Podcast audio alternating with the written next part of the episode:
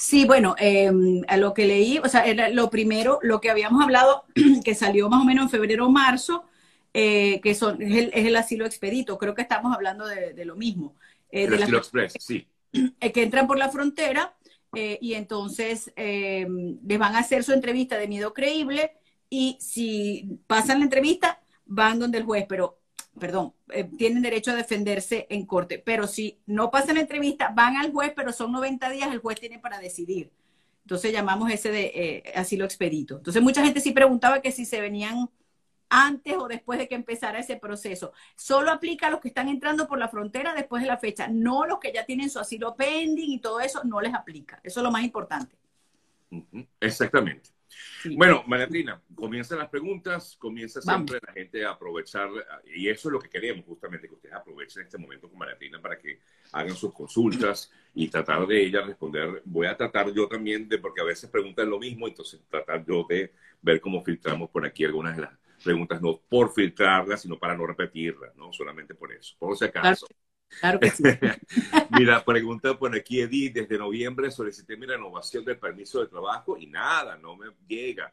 ¿Sabrás por qué tarda tanto? Bueno, es un tema creo que es público, ¿no? No, sí, ya lo dijo inmigración, ya lo reconoció, hicieron las extensiones automáticas, o sea que no deberías tener problema con esa, esa renovación que presentaste en noviembre, ¿ok? Esas las extendieron automáticamente hasta 540 días, entonces no deberías tener problema siempre y cuando hayas presentado el permiso de trabajo a tiempo, o sea, antes que se venciera, ¿ok?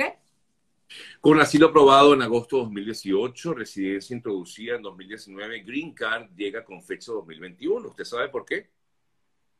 Bueno, si te llegó ahorita 2022, claro que llega con 2021.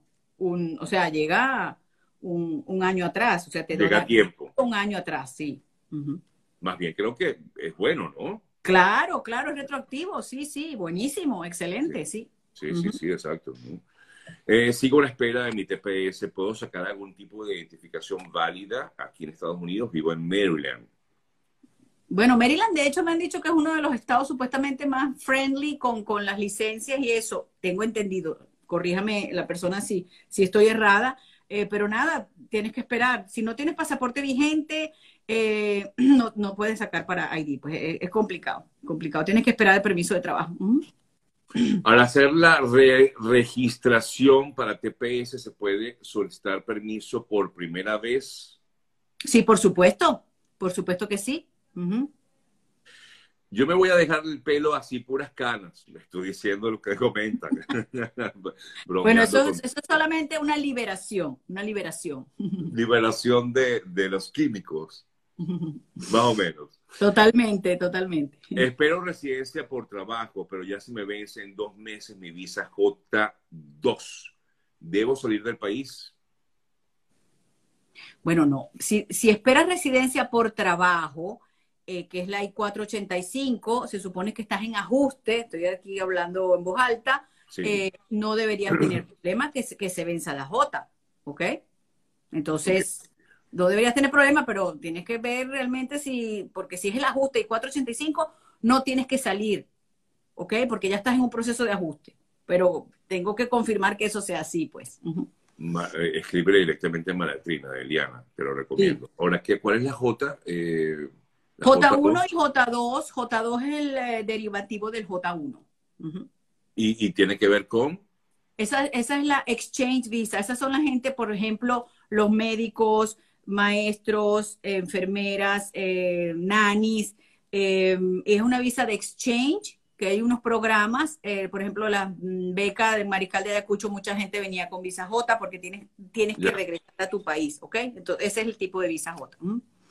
Mira, la persona que escribió acerca de lo de la Green Card, que te dije que había sido llegado con fecha 2021, ella faltó la pregunta y ya entendí por qué nos la dejamos. O sea, ella decía que había tenido la persona, no sé si es hombre o mujer, no veo la foto, asilo aprobado en agosto de 2018, residencia introducida en 2019 y Green Card llega con fecha 2021. ¿Por qué no tiene 2018, o sea, fecha 2018 o 2019? Es la pregunta. Porque no puede llegar 30, sino hasta 30 meses antes. O sea, por el hecho de que tú hiciste la, lo que te llega es un año retroactivo. No puede llegar. no puede llegar más. Entonces te va a llegar es un solo año retroactivo, porque es el año que estuviste esperando el asilo. El año se supone. O sea, la gente que tiene, por ejemplo, cinco años esperando asilo, no es que le va a llegar la residencia cinco años atrás. Ok. Le va a llegar máximo un año, ¿ok? Entiendo. Exacto, no fue la fecha en que entraste, sino la fecha que se toma es ni siquiera la referencia en cuando introdujiste la solicitud de la residencia. No, el año, el año que, que, esperas para la residencia para que no lo pierdas, pues. Ok, entiendo. Sí, exacto. Eh, consultan, ¿puedo viajar dentro de Estados Unidos con mi pasaporte vencido, con fecha de expresión 2011, los papeles que me dieron en el ICE? Yo entré por frontera. Bueno, con los papeles, más bien con los papeles que te entregó ICE es que puedes viajar, porque dice el papel que puedes viajar internamente con eso. Pero igual tengo entendido por nuestros eh, seguidores que ponen allí que sí han podido viajar, eh, que pueden viajar con pasaporte vencido. Si tengo una visa de turismo que se vence en julio, ¿se puede entrar cualquier día de julio? Bueno, no, depende. Si se vence el 15 de julio, no puedes entrar el 16 de julio.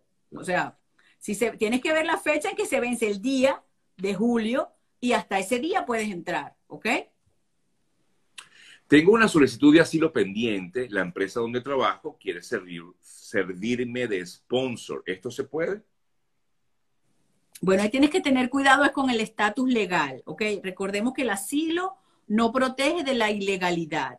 Entonces, si, si, si hacen el proceso de certificación laboral, que demora como un año, después la residencia, que demora como tres, dos o tres años, entonces eh, ya al final, si sigues en asilo, el oficial de inmigración considera que el asilo no te da estatus legal, entonces te va a negar la residencia. Entonces tienes que tener cuidado es de no gastarte ese dineral para que después te la vayan a negar, ¿ok?